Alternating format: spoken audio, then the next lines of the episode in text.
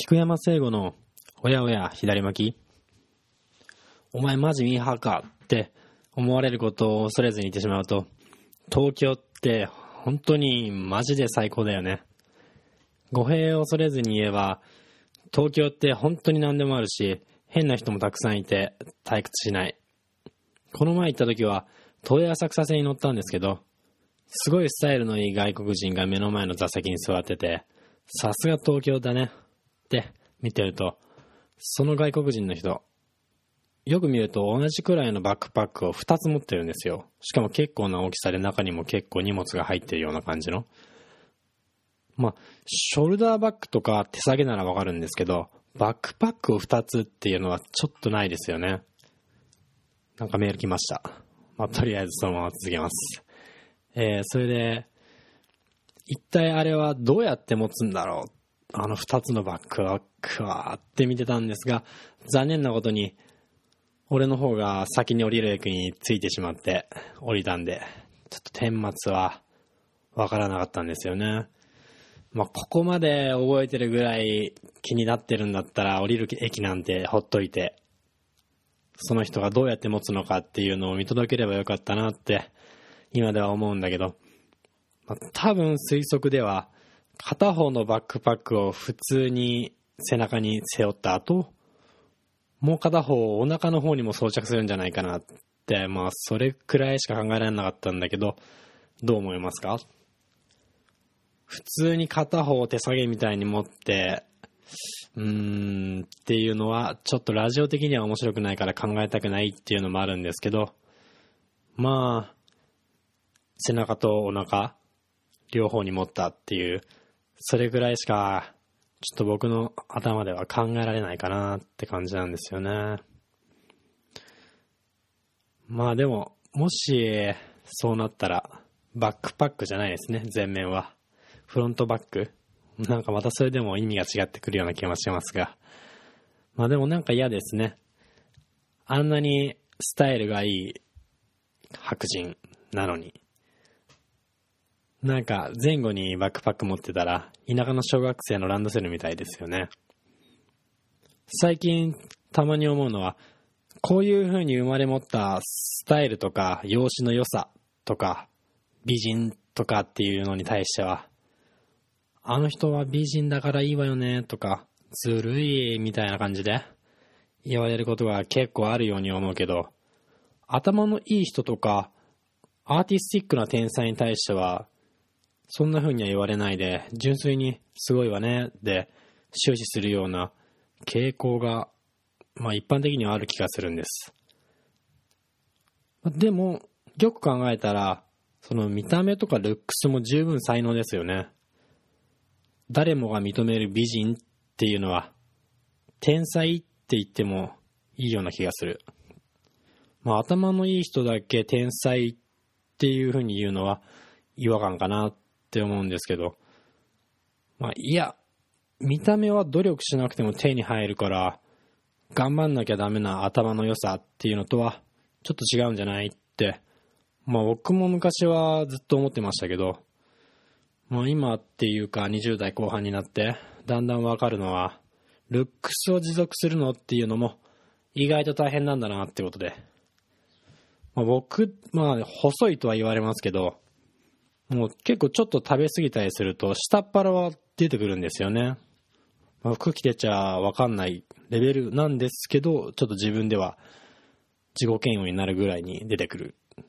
まあ、だから見た目の良さっていうのも十分才能と思うんですよ。まあ、そんなこんなでいつもみたいに話がそれてますけど、リュックサックを前後に背負っていいのは、まあ小学生だけですね。な、我ながら何の話をしているのかちょっとわからなくなってきてます。まあ、結局彼は2個のバックパックをどうやって持って帰ったんでしょうね。まあ、ちょっと思いついたんですけど、もしかしたら片方のバックパックの肩にかける部分を極限まで短くして、で、そんでもう片方のバックパックを極限まで長くする。そしたら、背中の部分と、背中の上の部分と、お尻に近い下の部分で上下2連にできるかもしれないな。個人的にはこっちの方が幾分スタイリッシュだと思うんですけど、どうでしょうか？ま、そんなことはめったにないと思うけど、もしあなたがリュックサックを2つ持つ運命に置かれたとしたら、こういう方法もあると思うので、ぜひ、試してください。僕はしません。何をしょうもないことを言っているんでしょうか。ということで、今更ながら今日のテーマは東京です。東京。まあ、この前、東京に遊びに行ってきたんですよ。さっきも言いましたが。名古屋から新幹線に乗って東京に行ったわけですけど、のぞみでも光でもなく、こだまを使いました。名古屋、東京間で普通こだまは使わないですよね。遅いだけだし。まあ、なぜ使ったかというと、ここで今回のおすすめ事項。実は意外と知られてないプラットこだまっていうプランがあるんです。このプラットこだまっていうプラン、結構おすすめですよ。これは JR 東海ツアーズが提供している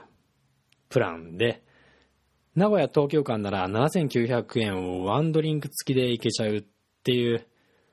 まあ、菊山家家族全員の御用達プランです。まあ、なんかまた宣伝みたいになってきちゃいましたけど、このプラットこだまっていうのは、望みよりは、まあやっぱり時間はかかるけど、かなり安い。だから、東京行きたいけど、交通費がな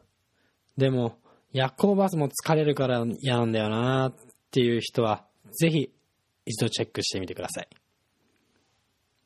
僕も以前、節約が趣味だった頃は、まあ、節約が趣味っていうのはちょっとおかしいかもしれないですけど、学生でお金の余裕がほとんどなかった時は、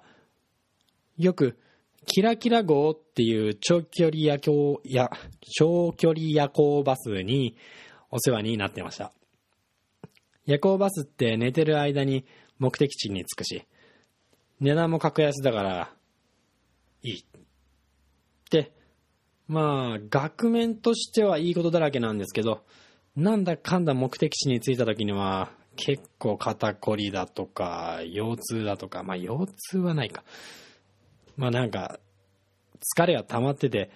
次の日は一日中眠気が取れないから、全体的に見たパフォーマンスは意外と下がってるんじゃないかっていう気になるんですよね。せっかく東京に行ったのに、なんか疲れてるみたいな。まあ何にせよ僕はいろいろ気にしすぎですからね。あんまりそういう気を使う夜行バスっていうのはいろいろ気になっちゃいますよね。もう本当に夜行バスって、うー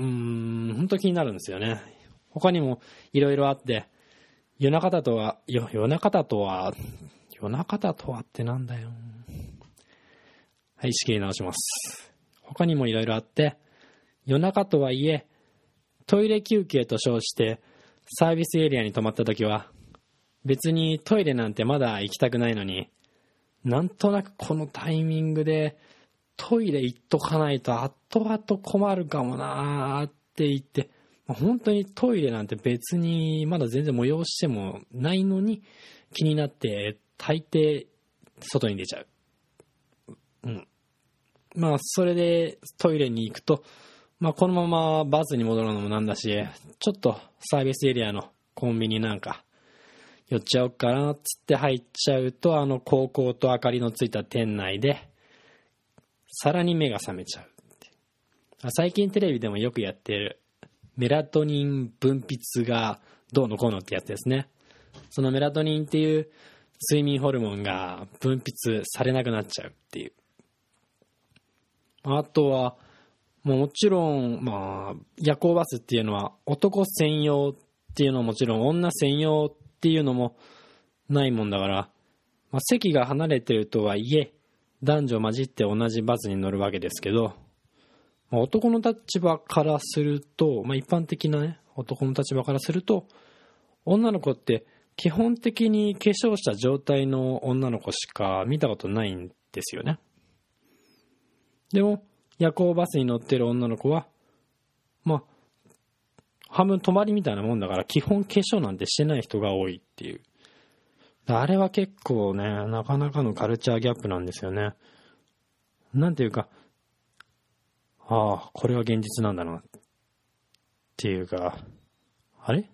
世の中の女の子って、こんなんだっけ？ああ、化粧してないからか。化粧してない女の子が一塊で言うと、ああ、なんか雰囲気違うね。っていう感じなんですよ。もうなんか、女の子敵に回すようなこと言っちゃってる気がしてきましたが、まあお互いにとって化粧というものが発明されてよかったんじゃないかなって、本当に実感できる瞬間でもありますね、夜行バスは。毎日時間かけて化粧する女の子は、本当大変だと思います。それだけで努力家だと思うし、その調子で頑張ってほしいなって、個人的には思います。まあそんな感じでかろうじてフォローもできたところで、今日はこの辺で。親や左巻きはメッセージを募集してます。毎度毎度。宛先は oiaoia812 アットマーク gmail.com おやおやハイジアットマーク gmail.com まで。それじゃ、聞いてくれてありがとう。菊山聖吾のおやおや左巻き、お送りしました。